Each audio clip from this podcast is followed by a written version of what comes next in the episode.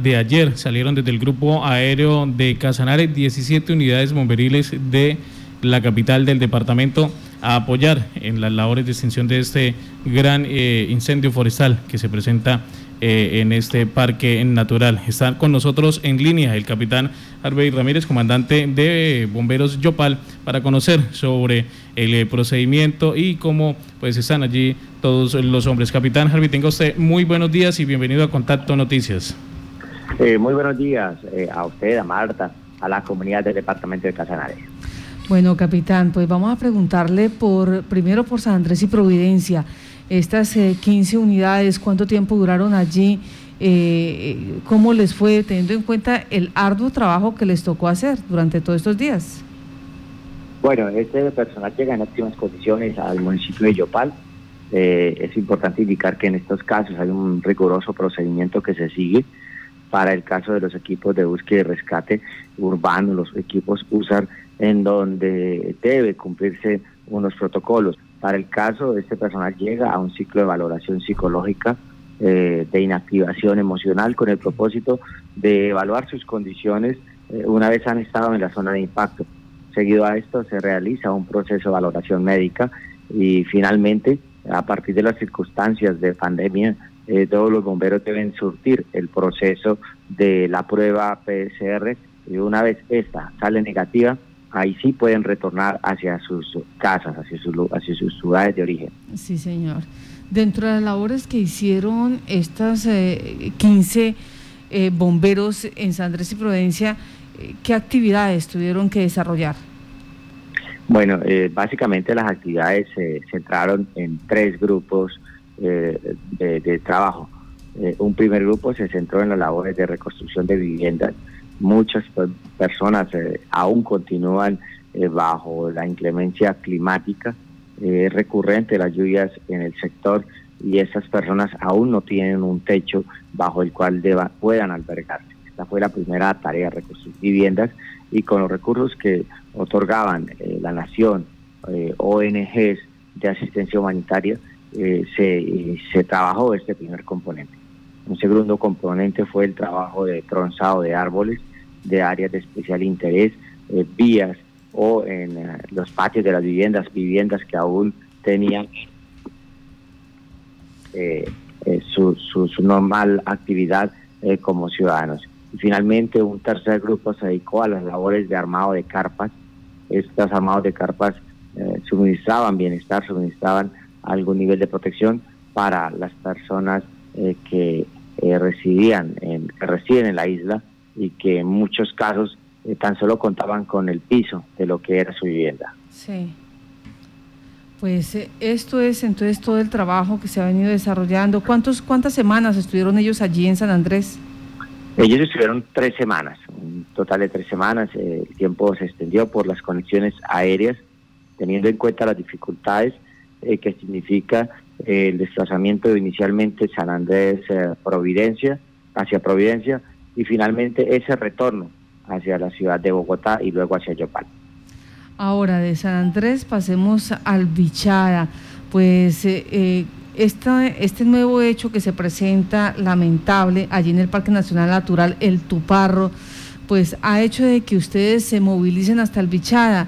Eh, eh, ¿Esto se hace normal? Eh, ¿Cuál es el ejercicio que se va a desarrollar allí en este parque natural? Bueno, bueno, primero esto es una circunstancia típica, por cuanto no es no es recurrente que movilicen equipos de extinción de incendio a otras partes del país. Por lo general, solo se hace para operaciones de búsqueda y rescate. Pero ante las circunstancias de capacidad de respuesta eh, presentes en este departamento, en el departamento vecino Dichada. Y el tamaño del incendio, esto obliga a activar eh, todas las capacidades de respuesta a nivel nacional.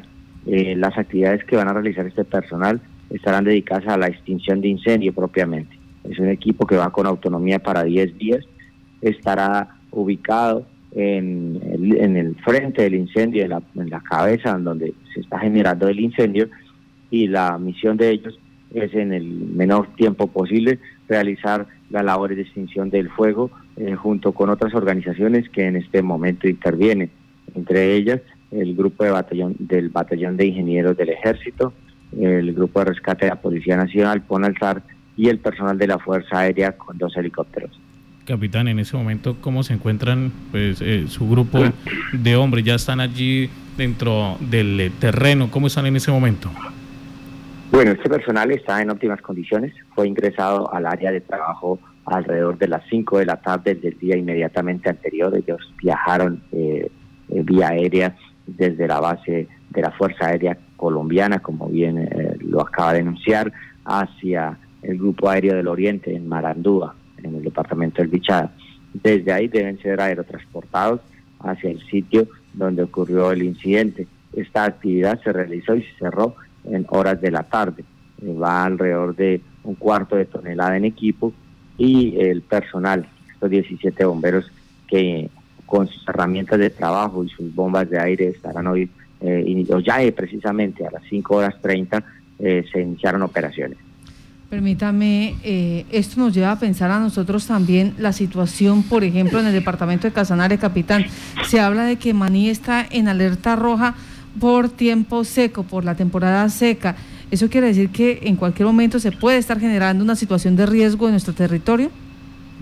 Eh, sí, Marta, y eso significa que las condiciones están óptimas para ante cualquier llama abierta, eh, los, uh, un, un pequeño fuego se convierta en un gran incendio forestal.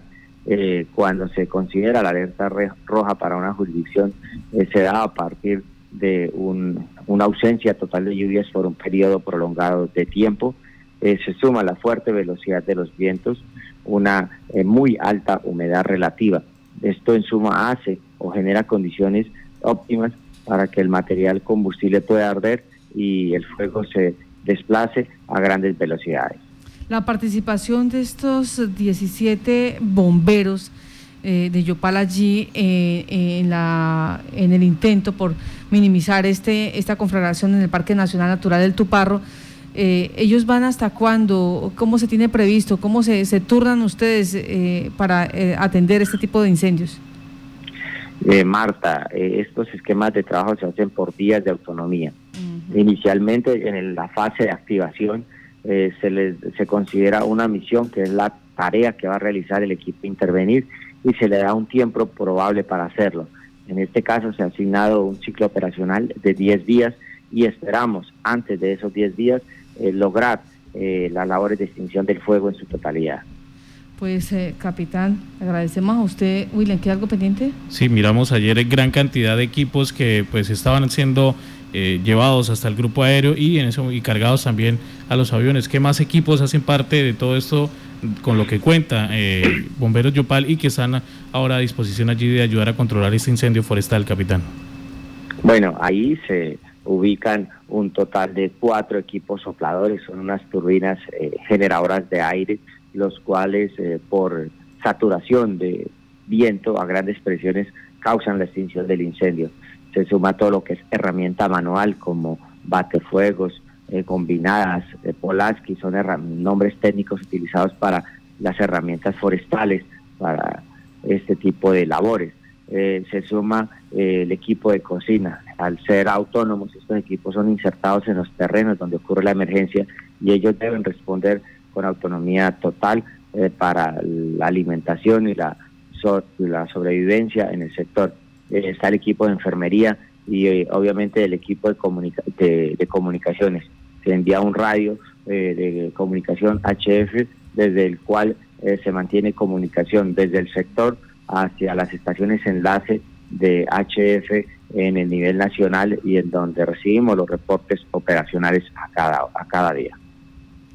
Capitán, respecto a lo que se ha informado del estado actual de este incendio de gran proporción, eh, cómo se tiene eh, presupuestado con los equipos de trabajo que hay, qué se ha podido establecer a un futuro en cuanto a tiempo de duración. Bueno, esto eh, no, no puede determinarse los días porque es variable. Hay dos, hay dos factores que inciden precisamente en la determinación de tiempos y uno de ellos, y tal vez el más importante, es la velocidad de los vientos. Eh, a como circule el viento en este momento, estará también la velocidad de avance del fuego y a mayor velocidad, mayor dificultad para el control del incendio. Un segundo componente son las capacidades del personal y los equipos en el terreno. Así que eh, resulta eh, bastante difícil y poco probable eh, determinar una posible fecha de extinción del incendio. Capitán, muchísimas gracias por la información. A ustedes y a esta Casa Radial, muchas gracias. Buenos días. Estaremos muy pendientes de cómo avanza la situación allí en el departamento de Vichada, donde 17 unidades bomberiles de la capital del departamento pues apoyan con las labores de extinción del fuego.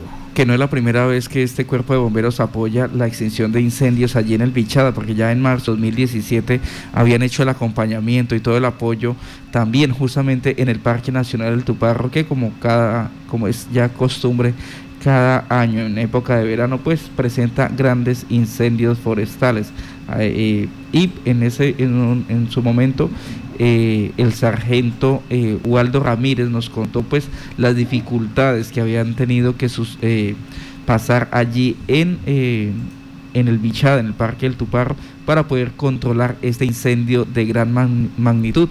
Él decía, era el fuego contra el hombre.